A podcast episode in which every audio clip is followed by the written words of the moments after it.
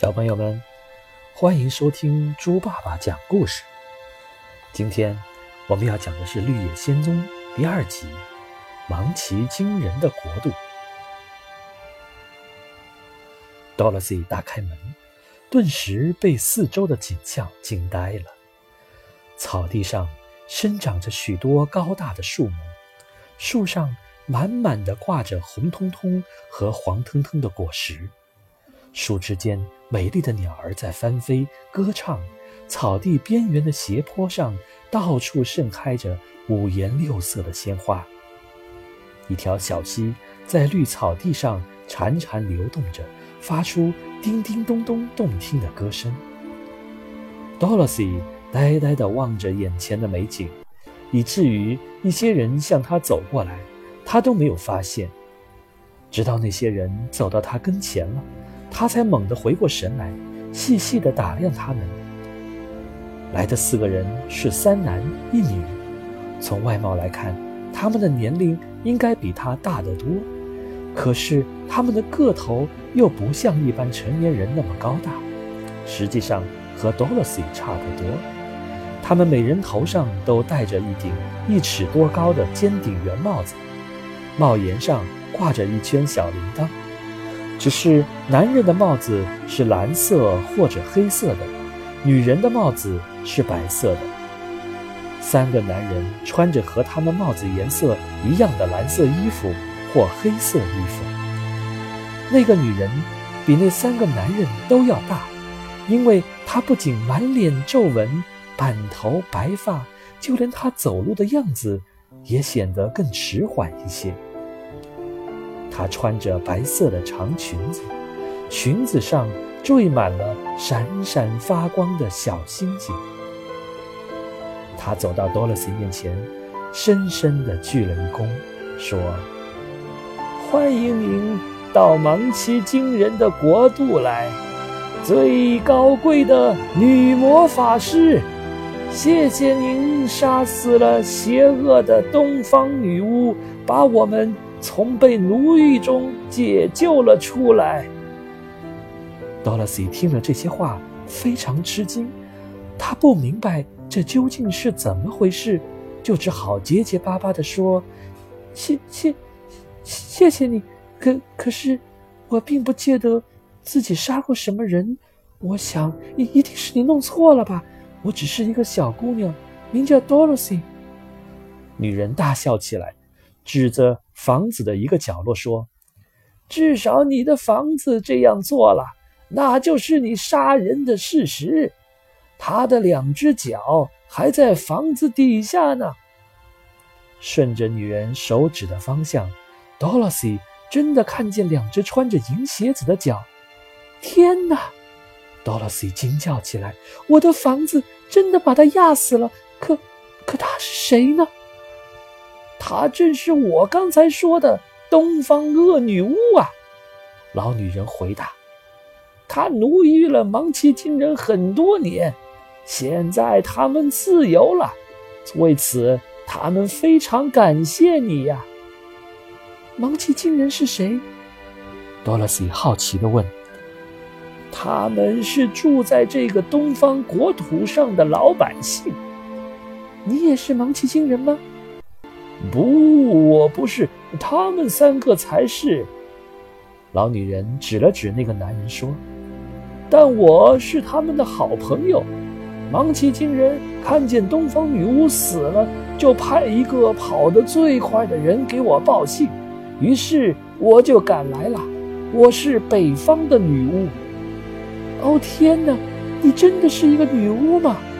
多萝西吃惊地问道。没错，是真的，但我是一个善良的女巫，人们都爱戴我。只是我的法力呀，没有东方恶女巫那么强大，不然我早就把这里的人民解救出来了。多萝西又说：“艾姆婶婶告诉我，早在很多年前，女巫们就全都死了。”艾姆婶婶是谁呀？北方女巫问道。她是我的婶婶，住在堪萨斯州，我是从那儿来的。北方女巫说：“我不知道堪萨斯州在哪里，因为呀，我以前从来没有听说过那个地方。那是一个文明的国度吗？是啊，多萝西回答。那就对了，在文明的国度里，已经没有女巫、男巫了，因为这个地方是与世隔绝的，还没有文明起来，因此这里仍然有女巫，还有男巫。北方女巫说：“那谁是男巫呢？”多萝西问道。翡翠城里有一个伟大的男巫，他的法力比我们四个女巫合在一起还要厉害。北方女巫回答。多萝西正想问点别的问题，但是站在旁边一直沉默的芒奇星人突然指着恶女巫躺过的方，大叫起来。原来那个死去的恶女巫的两只脚已经化为乌有，只剩下。一双银鞋子了，她太老了，在太阳下被晒干了。北方女巫一边说，一边捡起银鞋子。这是他的下场。这双银鞋子现在属于你了，你穿上它们吧。说完，他便把鞋子递给了多萝西。多萝西接过鞋子，问女巫：“我怎样才能回到叔叔和婶婶那里呢？”哎呀，你回不去了，女巫遗憾地说：“亲爱的，恐怕你以后啊得和我们生活在一起喽。”听了这些话，多萝西哭了起来，她的眼泪感动了这些心地善良的芒奇星人，他们陪着她也哭了起来。好心的女巫见多萝西哭得那么伤心，决定帮她想个办法。只见。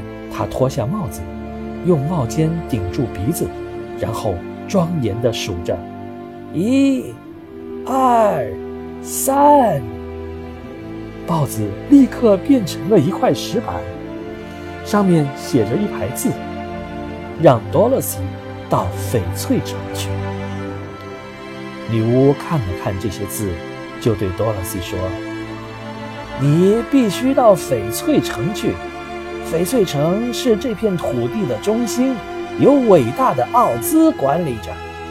奥兹是一个法力强大的魔法师，我想啊，只有他才有能力帮助你。你沿着一条用黄砖铺成的路，一直走到尽头，就到翡翠城了。这条路很远，有时会有危险，你呀。自己要多加小心啊！你不能陪我一块儿去吗？多萝西用恳求的眼神望着北方女巫。我可不能那样做，北方女巫为难地说道。不过我可以吻你一下，那样就没有人敢伤害你了。说完，她温柔地吻了一下多萝西的额头，随后。那三个芒奇精人同时向多萝西深深地鞠了一躬，然后走进了树林。北方女巫向多萝西点点头，然后以他的左脚为支点，旋转了三千后，就消失了。